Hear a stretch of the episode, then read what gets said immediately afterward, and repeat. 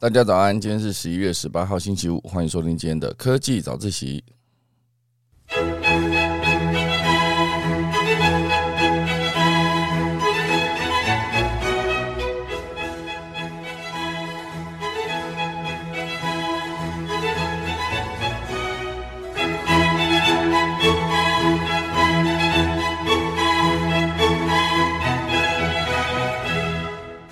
好的，又到了星期五啦。今天星期五呢，还是来跟大家聊聊我们这一期的商业周刊的封面专题。那这一期呢，主要讲到就是台积电三百人包机到美国。好了，现阶段呢，正式揭开了美国的淘金战争。那个金呢是晶片的金哈，因为之前讲到淘金，大家会想到说就是金银铜铁那个金嘛，哦，就像之前的金瓜石哦，然后还有美国的西部哦，曾经有一段时间是有淘金潮的。啊，真的蛮帅的哈！你现在在路上走一走，或者你在河里捞一捞，就可以捞到一堆金子哦，这种感觉蛮酷的。那这一次呢，讲到淘金潮，主要这个金是晶片的金嘛，那它当然讲的就是跟晶片有关啦，就是所有的跟晶片这个领域有关的内容哦，其实全部都会在这一次哦直接介绍给大家。好，这是美国淘金战争呢，是包括这个台积电有了三百个人包机直接到美国。因为如果台湾不去啊，对手就会去。那如果去的话呢，又会降低自己的获利，到底该怎么办呢？等下我们钟声过后，正式进入今天的讨论专题喽。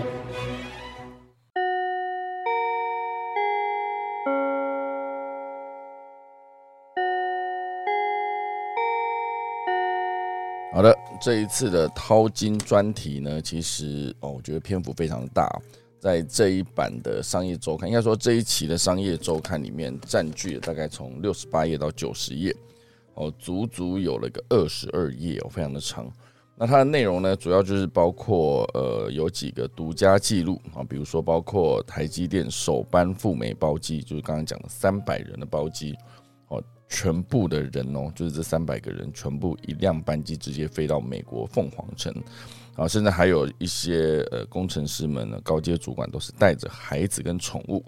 哦，直接过去就代表说不是一个短期的考察了，我可能会在那边待上一段时间。哦，这就是关于这一个呃独家记录台积电首班赴美包机的这个过程。另外还有一个就是关于大师的专访哦，啊，比如说专访了美国前国务院次卿哈，叫做克拉克。来谈美中台如何有一个竞争的新局，因为现阶段呢，这个人算是台积电赴美的最重要的推手，在美国想要生产这个先进的晶片呢，才能够保台。哦，之前想说台积电在台湾生产晶片，其实就可以保台了嘛？哈，其实不止哦，现阶段还要到美国。那当然还有一块是要聊到说牵动台湾未来二十年的命运。好，就是这个美国二十一世纪的淘金潮。现阶段所有的大国，哦，其实认真说就是美国跟中国，哦，都把重点放在晶片上，哦，但是美国当然就是因为它有先进优势，同时间又有各式各样的专利，然后还有技术等等，那包括资源资金，其实美国也是完全不缺哦。对比之下，中国在这一块呢，相对就比较辛苦了，因为很多的技术全部都是受控于人嘛，毕竟他们并不是当时研发出这样技术啊，也不享有专利。哦，所以当之前美国说要呃有所谓的制裁的时候，现阶段对中国的晶片领域发展就会非常的辛苦，而且还有很多的状况是因为呃中国现阶段哦，就算砸再多的人力物力，好，其实在晶片这个领域呢，之前也说过嘛，它并不是一个可以随便砸钱就可以搞定的状况。好，就像很多时候就是想说，呃，砸大钱盖一个工厂。或者是砸大钱把一个人才挖来哈，一个哈，可能就没办法快速的让整个产业起飞哦，因为毕竟它是一个非常错综复杂的领域。好，所以包括这几个专题之外呢，还会有三个啊，三个就是赴美设厂的一些前辈工厂也不算前辈哈。就是先发到美国的设厂的这些台湾的厂商，包括化学品大厂、医疗用的商品的品牌，然后还有一个是美国商务部长亲自哦打电话去招商的这一个环球金哦这间公司，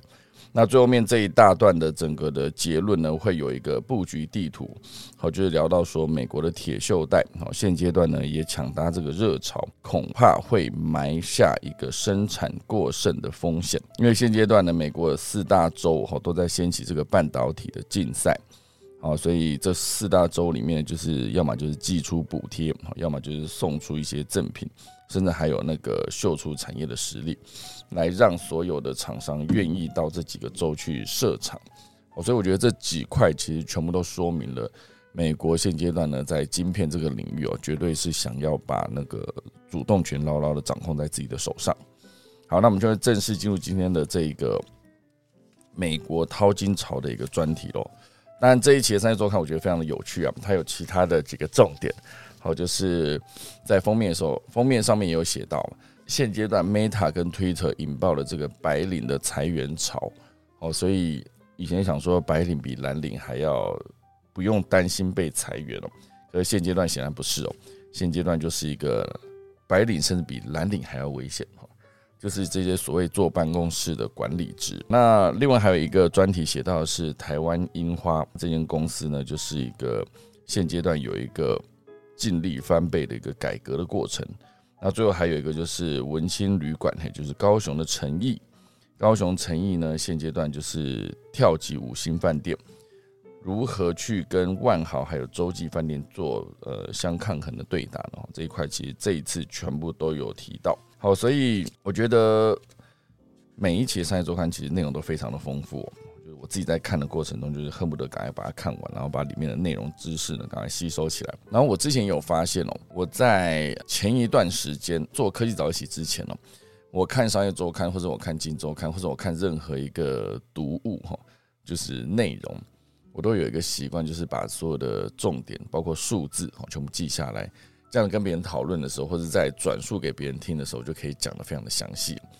可是这一切呢，在我开始讲科技早起之后，我就发现，因为我在讲的过程中要想啊，想我要怎么讲嘛，好，所以我就不是变成一个单纯的吸收。那当我不是一个单纯吸收的时候，我很多时候讲完，哎，我数字就忘记了。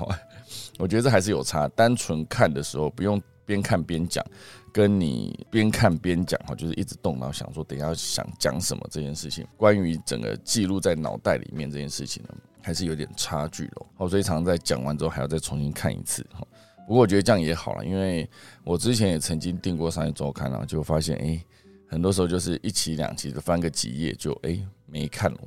因为太忙。那现在当然是因为每个礼拜五就是嗯，这个至少已经讲几周了，好像已经讲四周了，对不对？我来看一下我的题目。因为我的商业周刊这一次大概是从四个礼拜前开始定的吧，我看之前聊过了哦五个礼拜哦六个礼拜哦七个礼拜了哦这么久了，从呃十月七号开始讲了，十月七号哈，那十月十四。哎其实不算哦，这两期应该还不是还没有开始正式定到，正式定到的应该是这个台积电躲也躲不掉订单冰风暴，十月二十一号就是四个礼拜前，然后接下来还有一个就是。赚美国钱是史上最好时机，这一次哦，哦，总之呢，大概就是个三四期绝对有那因为我那个小毛蟹那一集哦，不知道大家有没有印象哦？十月七号聊到小毛蟹回家是淡水生态奇迹的心得分享那一期呢，其实我还没有订，只是买了一本哈。好，总之呢，就是在中看专题也是讲了好几个礼拜哈，这一次我就跟大家赶快来分享这一次。台积电有三百个人包机啊，要前往美国打这场淘金战争。好，这讲的是十一月十哦，十一月一号，台积电的员工呢举家大搬迁，准备搭乘当天下午一点三十五分飞往美国凤凰城的飞机。有些人呢，曾经啊，从来都没想过自己会踏上美国这块土地，成为一生一次机会的淘金热的分子。一直在念掏金热的时候，大家会觉得发音不标准，其实不是哦，它的金正是晶片的金。第一段我会跟大家讲到的是独家记录，台积电首次有这个三百人的赴美包机哦。那一天呢，就是这一群人直接飞越了一点一万公里啊，一万一千公里，而且有人是带着孩子哈，带着宠物直接降落凤凰城。那美国人当然在当地是热情的接待，好准备迎接这个台积电的员工。好，所以就很多人举着欢迎来到亚利桑那州啊，欢欢迎来到凤凰城，好欢迎所有台积电员工还在板子上面呢，就是附上了台积电的 logo。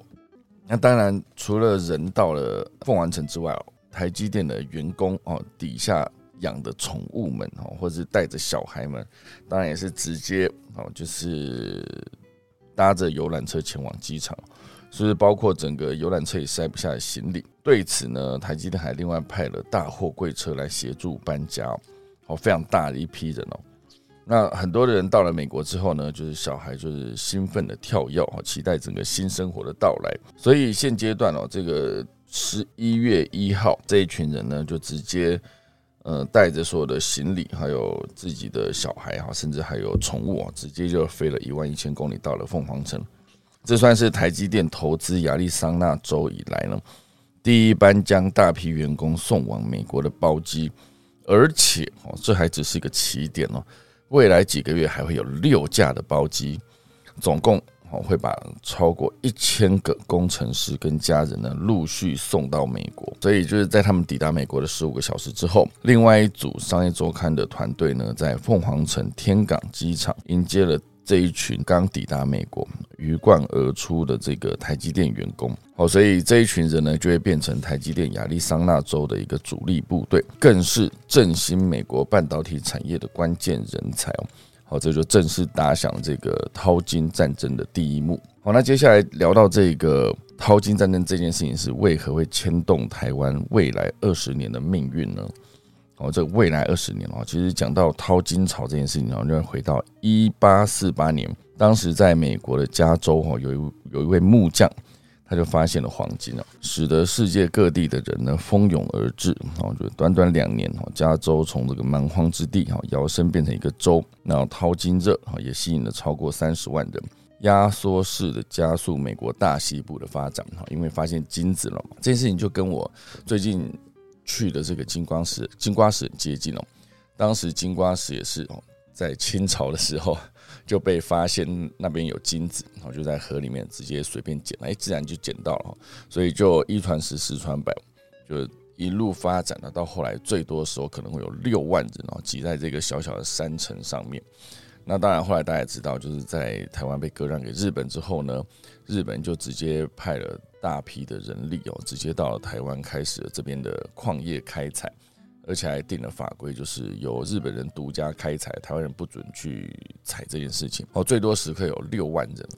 哦，当然时至今日哦，二零二二年的现在，当地已经剩下两千人左右，少了非常多。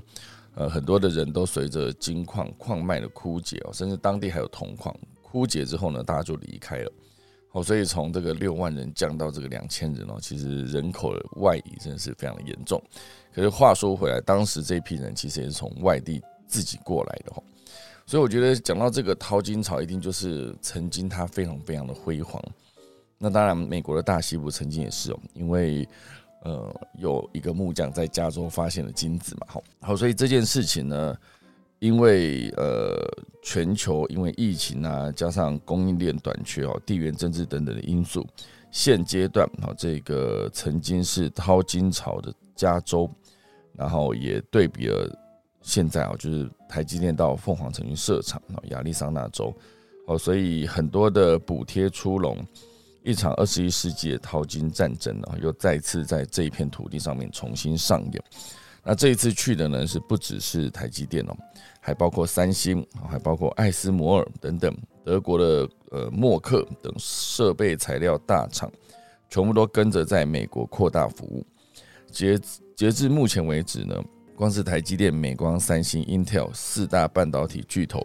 就已经在美国动土投资的金额超过了新台币两兆六千亿元，非常高。好，所以这一次当然亚利桑那州的这个淘金热潮，也吸引了非常多的媒体报道。好，所以商业周刊的团队呢，也在十月底，好，今年十月底就正式踏上亚利桑那州这个被称为“细沙漠”的一级战区。哦，曾经它是个沙漠，也算是一个细细，就是这个晶片这个产业，因为毕竟细谷嘛，之前提到细谷，那台湾就是竹科哈，所以之前台积电所在地。那当然，这个细这件事情跟制造晶片有关嘛。现阶段在美国的这个地方呢，就再次重新打响了这个细战争哈，就是晶片战争的一个序幕。那当然，这一次美国算是撒钱撒了非常多，撒了二点八呃二点三八兆，然后也创造了整个百万的职缺。美国振兴半导体现阶段哦，就是大势成型，大砸钱之外呢，还创造了大量的工作机会哦，就是一百一十万个就业机会。当然，美国也大量的做补助，十年内呢，将于半导体研发制造。还有税收等等补贴，大概七百六十七亿美元，折合新台币大概就是两兆三千七百亿元，非常的高。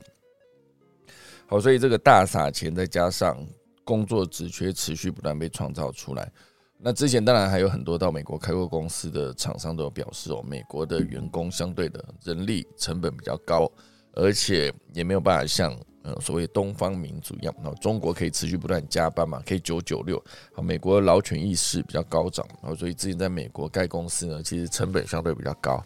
好，那这是在美国的状态。好，所以现阶段在凤凰城新盖的这个台积电的厂房呢，然后就突然变成了一个巨大的地标。之后如果落成的时候啊。据说拜登可能会去站台，所以这边讲到就是亚利桑那州啊，这个地方曾经真的就是个沙漠，两边呃路的两边就是一株比一株比人还大的这个仙人掌，仿佛就是提醒到人们哦，就是如果你要到这里，你必须耐得住热，还要耐得住磨练。好，这其实算是一个。感觉一开始真的是个沙漠，什么都没有。现在就是会因为这个细战争哦，直接很多设厂之后呢，之后就会变成一个很大的变化改变。好，所以当然台积电算是很快速的就把他们的员工用包机的方式直接送到了美国。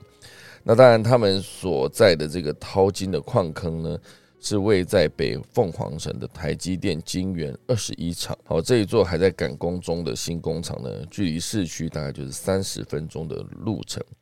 整个基地的面积呢，相当于四分之一的台湾南科，非常大。这一片本来是由州政府持有，蛮荒空无一物的土地，已经建起了一栋一栋的厂房跟附属的办公建物。好，这让我想到就是之前。呃，贵州不知道大家有没有听过？贵州就是有一个人无三两银，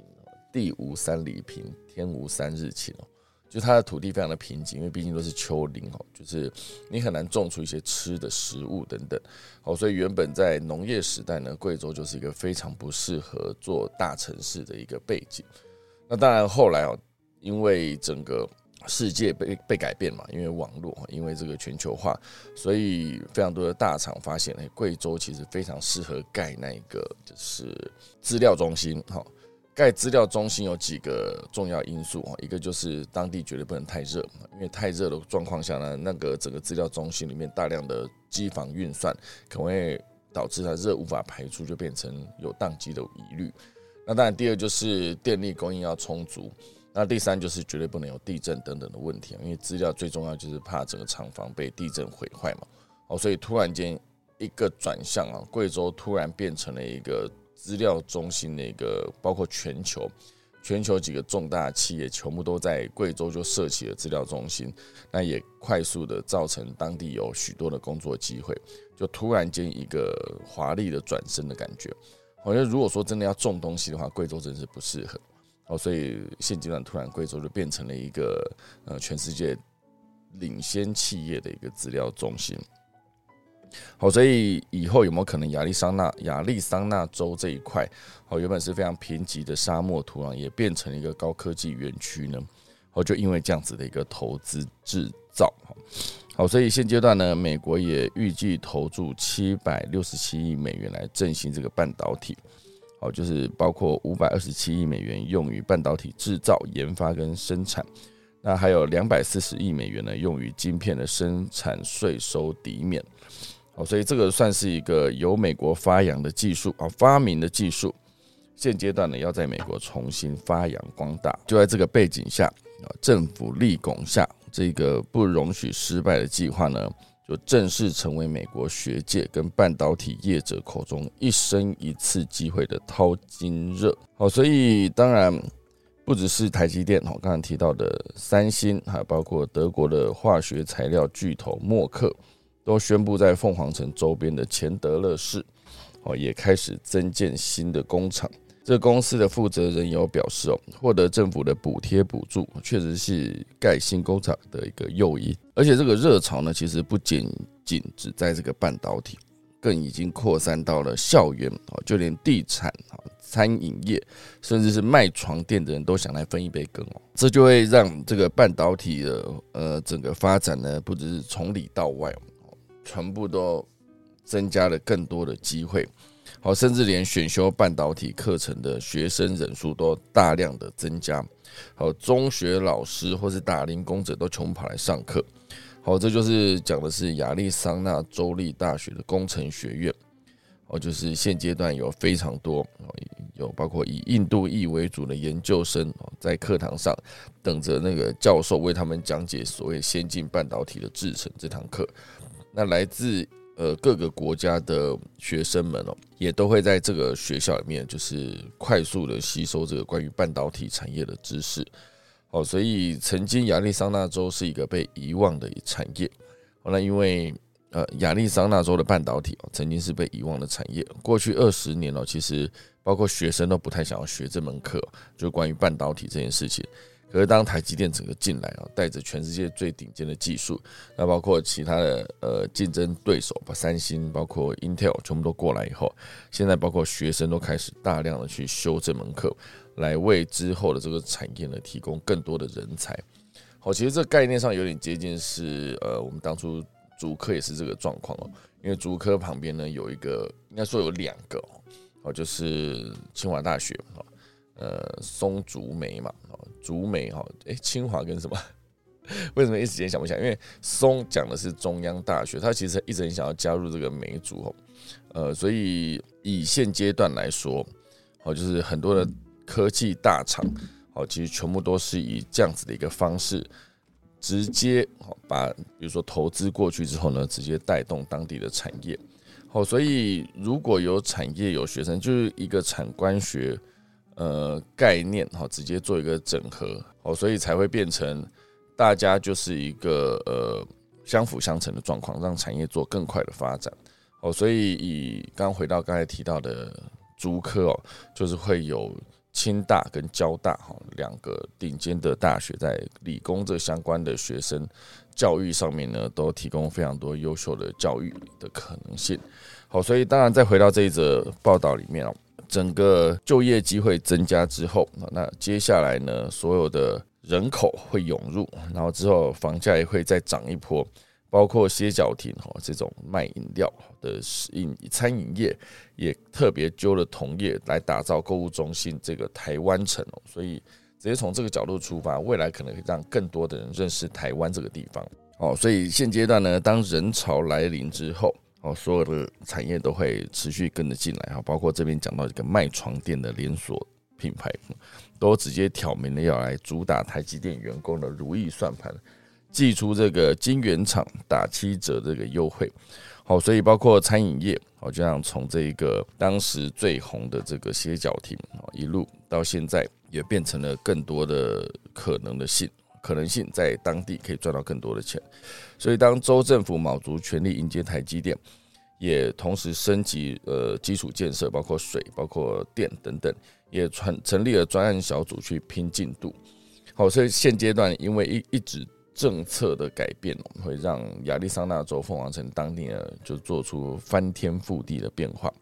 好，所以从台积电开始。往周边延伸哦，非常多的品牌也直接到了这个亚利桑那州，就一起赴美展开这个淘金潮。好，就像台积电，还有台积电周边的建厂先发供应商，包括轩啊、凡轩，还有中鼎、汉唐跟和松，然后再往外延伸的半半导体供应商。好像是李长荣化工、长春石化、乔力、关东新林、金河、中沙、重越、环球金，全部都算是半导体的供应商。然后再往旁边还有寻找周边商机的业者，就像刚刚提到的饮料品牌街角亭，还有台湾银行啊，包括钱这件事情啊，在当地只要有人好就有需求好，所以所有的品牌、所有的生活机能都可以提升的种种的产业，全部都前往了这个地方。好，所以这个热潮确实是一个对美国算是非常好的一个状态，因为一个大量的投资哦，就是带来的不只是厂房，还有先进的技术。好，所以现阶段呢，虽然这一群台积电的工程师算是一个被迫赴美的状态，但是呢，这整件事情对台湾来说依然是利大于弊哦。因为现阶段，哈，你就是一个美国贸易的伙伴。好，如果呃这个贸易的伙伴直接到了美国，就算是一个主动出击了，就不是一个被迫行动的状态。因为台湾如果不过去，这股热潮一样会发生。或就是，如果我们台湾台积电不过去，过去的就会是三星了。到时候三星就在当地跟美国有各式各样的合作啊，接受美国的州政府的补助等等。那对于三星在研发，因为毕竟面对市场，直接面向市场，好，所以如果不过去，哈，这个竞争绝对会更大。好，所以现阶段是一个台湾产业转变，你可以有一个附加价值提升的一个契机哦。所以需要做一些学习，适应高成本哈，可以收取高价格的这件事情。因为在台湾，其实大家都一直在讲代工思维嘛，哈，就是讲 CP 值，好，就是所有的商业哈，所有的公司要赚钱，要么就是增加利润哈，要么就是降低成本，啊，这两者都有做到啊，利的利润空间就会变变得更大。那当然，在台湾算是一个很多的企业，毕竟讲代工思维以后。其实都是在讲降低成本，所以久而久之，整个台湾呢也变成了一个只在乎 CP 值，应该说只在乎价格哈，相对没有这么在乎价值哦这件事情。好，其实我身边有非常多优秀的一些工作者或是一些品牌，他们其实都可以直接主打，就是我的价格就是这样子，因为我的价值就是到那边。如果你愿意接受，或是你愿意认同哈，那麻烦你可以过来哈，就是享受我的服务或是购买我的产品。如果你不愿意的话，那也没有关系哦。那他们就是不接待你这些客人，因为毕竟像这种，只要你做出了一些名号，对于台湾的观众哈，应该说对于台湾的民众来说，哦，应该还是非常会有去尝试的意愿。我，所以这是为什么很多那种很贵的，像是之前聊到那个露营，我，现在露营都变得非常非常的贵哦。我，之前是在那个新竹还是苗栗？有那种顶级露营品牌，好，它其实是一个非常非常的贵。然后，当然你在户外可以享受到顶级的服务，帐篷里面有冷气哦，顶级的床，然后还有你可以在那边享有呃很好的影音设备，看投影机、打电动等等都可以一应俱俱全。而且吃的东西他也帮你准备的好好的，就是顶级的料理等等。我觉得你在让你在户外依然有非常开心的一个轻松开心的享受户外的。体验却又不用担心说你生活变得那么不便，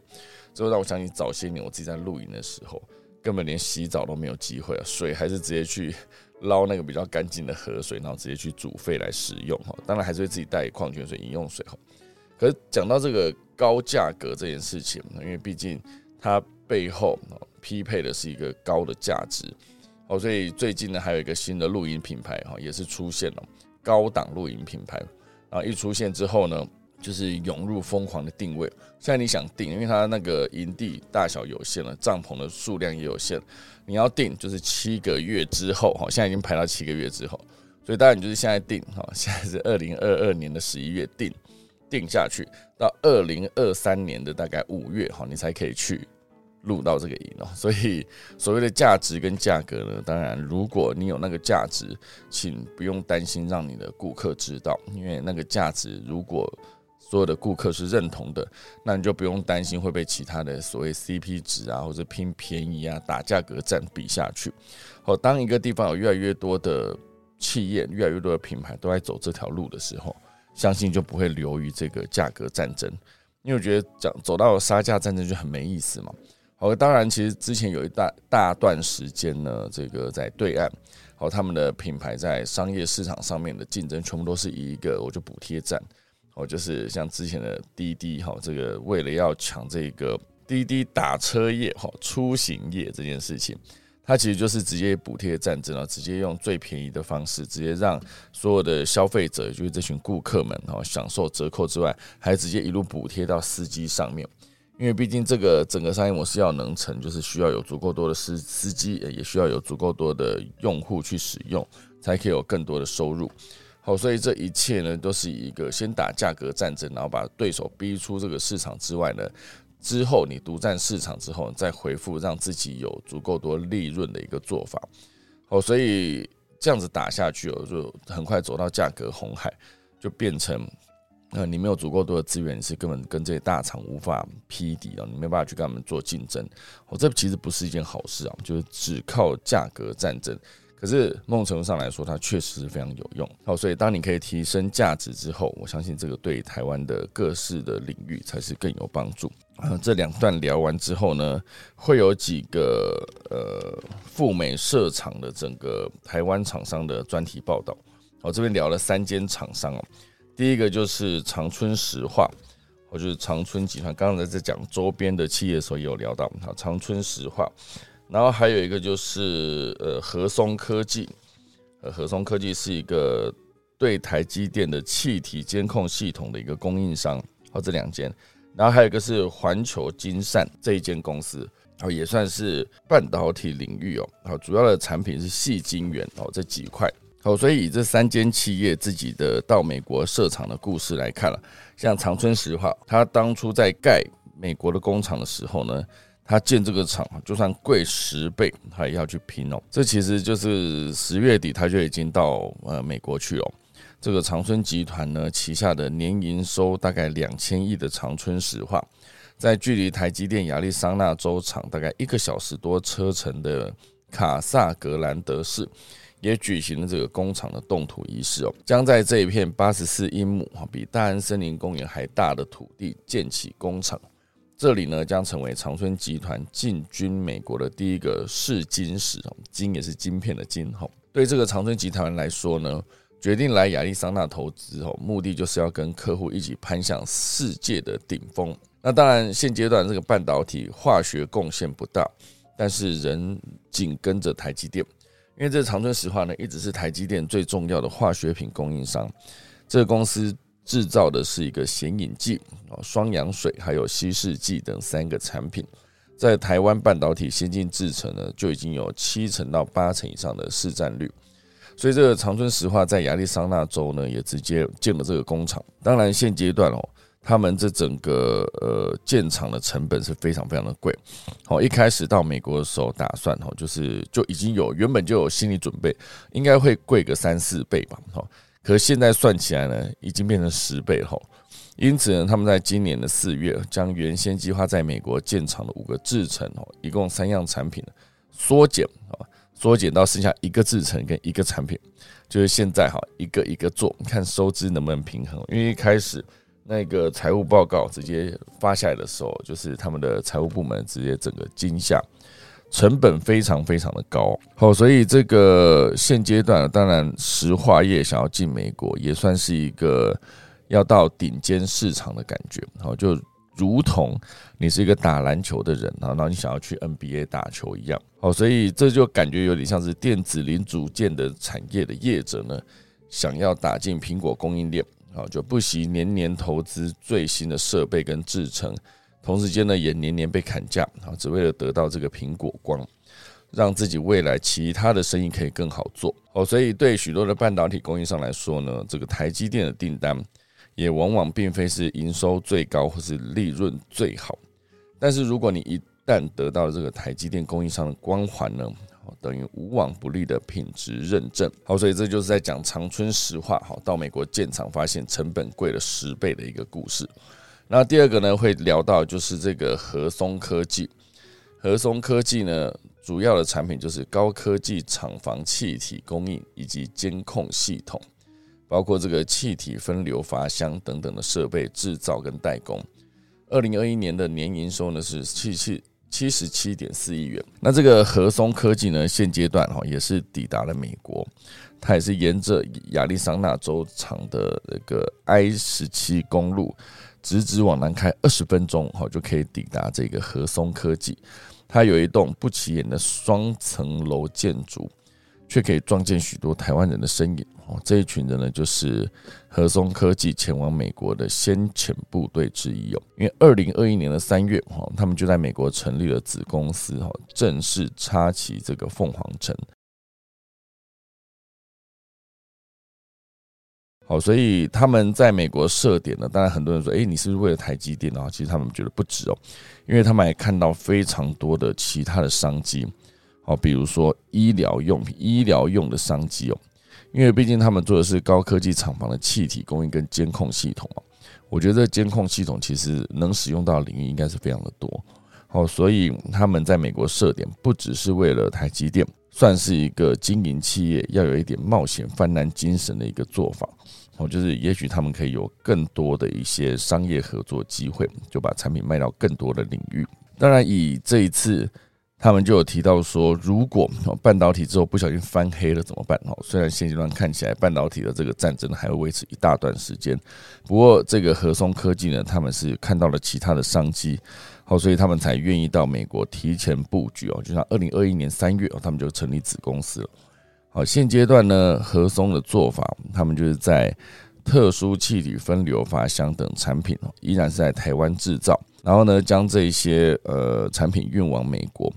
再由当地的员工将设备呢送进这个晶圆厂里面安装，如此一来呢，就可以双边资源做有效的配置，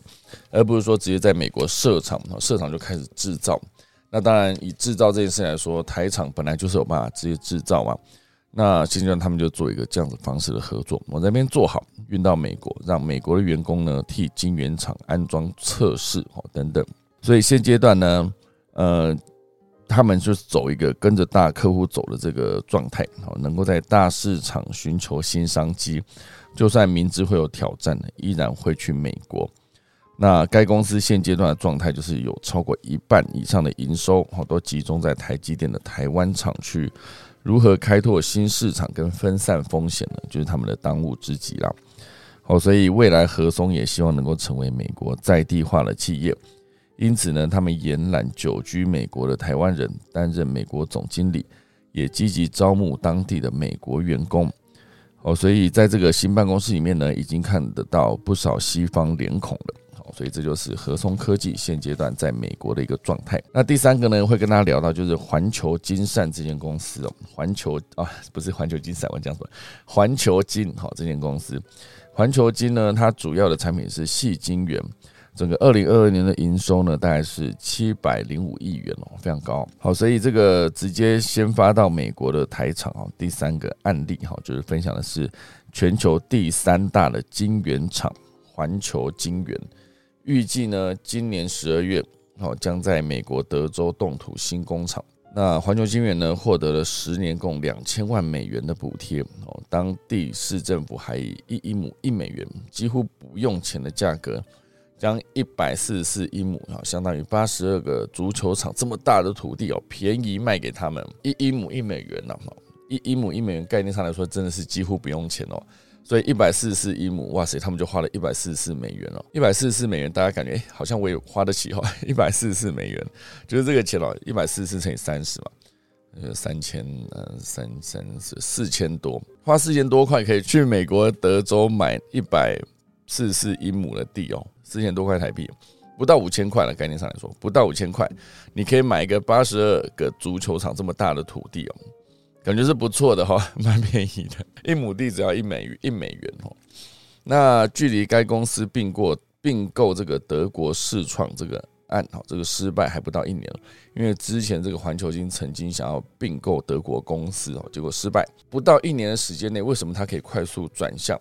借由美国市场补欧洲的洞呢？然后，首先是因为它的产品具有稀缺性，符合美国的急迫需求；再来是因为它善用各国与美国各州的战争，获得更多的谈判筹码。好，所以现阶段来说，这个环球金呢，它当时就是呃并购德国的世创失败之后，美国商务部部长呢雷蒙多呃亲自打电话给环球金的董事长徐秀兰招商，并且承诺德州呢会为环球金打好算盘。因为现阶段美国非常急切需要这个案子，因为美国细晶圆的市占呢，在市占市场上呢还不到百分之一，这个环球经济美国子公司的这个总经理马克也对上周提到，这是一个非常非常大的缺口，在半导体供应链当中呢，美国没有其他环节是这么弱的，就是这个细晶圆的制造。好，所以当它有这个独特性哦，就是因为呃这个缺口非常大嘛，好，所以它当然环球经济就有机会哦，善用这个角度去跟美国各州竞争。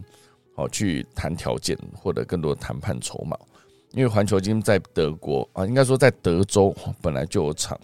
英格兰知道德州会给他们不错的整体补贴提案，但他没想过哦，就是哦，这个英格兰就是刚才讲的那个总经理哈，这个马克总经理呢，其实当时也想到说，德州本来就有不错的补贴哦，但没想到这这么好哈。所以当这个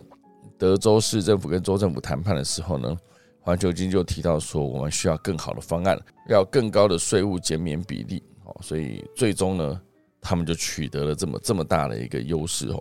因为这个一英亩一美元哦，这件事情真的是听起来觉得有一点夸张哦，四千多块嘛，对不对？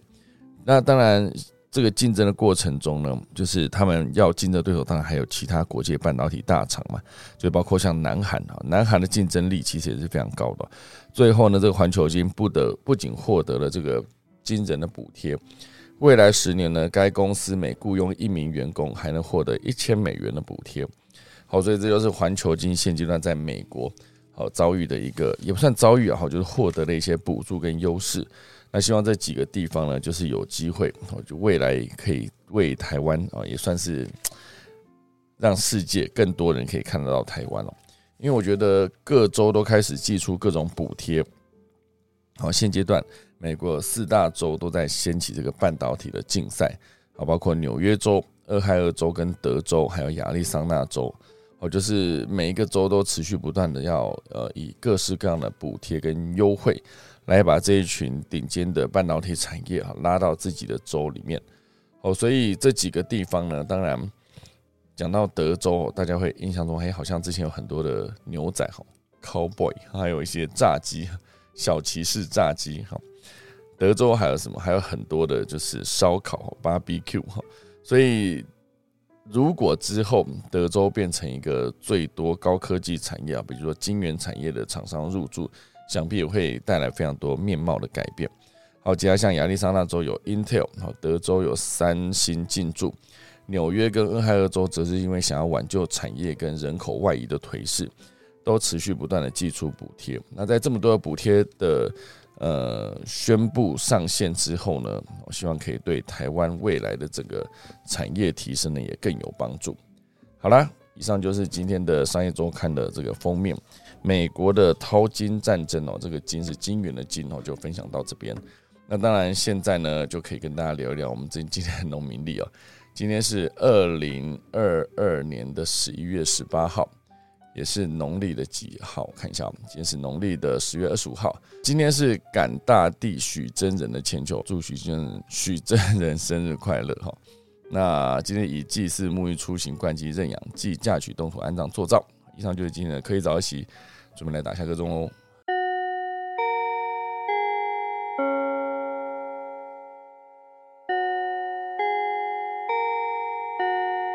好的，谢谢大家收听今天的科技早起啦。那我们就下周一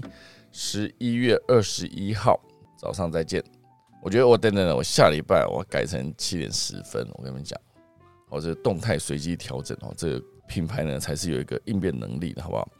我们是一个有应变能力的优质节目的品牌，所以我下礼拜呢会改成七点十分，大家七点十分来听就好了。好，一到七点十分哦，不是七点整哦，大家就七点十分左右，好来看一下这个房间开了没有。好，不要说十分整哦，就一定要上来有时候也不见得一定要这么准时啦。哈，就是七点十分呢，十几分这样子哈。大概就是一个比较刚好的时间，有没有？大家就那个那个时间来看一下，要不然大家七点就进来，这样不太好，还没开嘛，对不对？怎么样？这样子大家觉得 OK 哈？非常准时的一个状态哈，有应变能力，是不是？哈，对对对，呃，七点二十分才开播，不可能哈，有可能就是这冬令时间嘛，合理哈。天气这么冷，对不对？早上起床从被窝走到我的那个录音间冷哈。现在越来越冷，所以就也没办法，就晚一点开始啊，就是动态随机调整哦。这是一个有在营运跟在乎观众心理想法的一个频道，好不好？就是用心了哈，就是俗称的用心了。那大家应该可以感受到哈，就是七点十分开始这件事情，好算是这个节目主持人呢，呃，非常认真跟大家做的一个约定，好不好？这个约定呢。绝对百分之百做到！就是不会在七点整开始这件事情，一定做得到，好不好？没问题，好，好，哎，Vivi 有提到世界杯足球赛开始了哈，十一月二十一号，哈，大概就是礼拜一的凌晨了。卡达跟厄瓜多就开幕战喽，哇，又要去买 MOD 了哈。如果冬天时呢，这个离开被窝的地方都是远方，好，没错。好的，有人说是主持人想法，哎，当然了，我们这个节目就是 主持人在主持的，不是吗？七点十分开始，好吧，绝对没有在跟大家开玩笑了。我若在七点十分之前开始，我就欠大家十元，哎，十元好像有点多，呃，我就欠大家一元。我如果七点整开的话，我说大家千万不用担心，说七点十分才进来，就哎有十分钟没听到怎么办？不用担心，没有这种事情。我们就是一个七点十分，啊，有些时候也会十一分、十二分呐。有些时候也十二分、十三分了。维尼要给一百，可以准时开播吗？七点十分准时这件事情，我跟你讲，我保证，保证是有分很多层面的。有一种保证说，我保证七点十分开始；，另外一种保证就是我保证七点不会开始。你看，这保证是不错，就是千万不用担心七点十分竟然会有什么十分钟没听到，不用担心，不用不用担这种心，真的。如果讲七点十分，我赶在七点十分之前开，那我就对不起大家，没有信用，对不对？所以就是七点七点十几分了，好不好？有时候进来还没，可是又等个一两分钟，哦，就是十一分、十二分那时候再开。我觉得这算是承诺，好不好？保证七点整应该是不会开，好不好？因为毕竟也跟他承诺下去了嘛，时间会定七点十分。那至于是七点十分、十一分还是十几分呢？那我们就再说，好不好？不在今天讨论主题里面，好吧？然后还有接下来又遇到一个严峻的考验，世界杯又开始了。你加紧看一下的话，如果从哦，你想想看，如果要看那个开幕战哦，十二点晚上十二点，那不就跟每天都有苹果发表会要看一样的意思哦，就很晚嘛。好像他的时间都是凌晨零点嘛，然后凌晨三点，然后还有十点之类的。我看好像是这样的，我再看一下。我之前有存一个那个世界杯的比赛的一个时程表，不知道大家有没有要看哦？这个是呃十一月二十一号礼拜一的凌晨零点哦，卡达跟厄瓜多。然后十一月二十一号的下午九点，然后还有十一月二十二号的十二点。然后还有十一月二十二号的六点，然后就二十二号的上午三点哦。哎，怎么时间那么乱哦？看不太懂啊。世界杯的赛程大概是这样子。好，所以呃，对大家来说呢，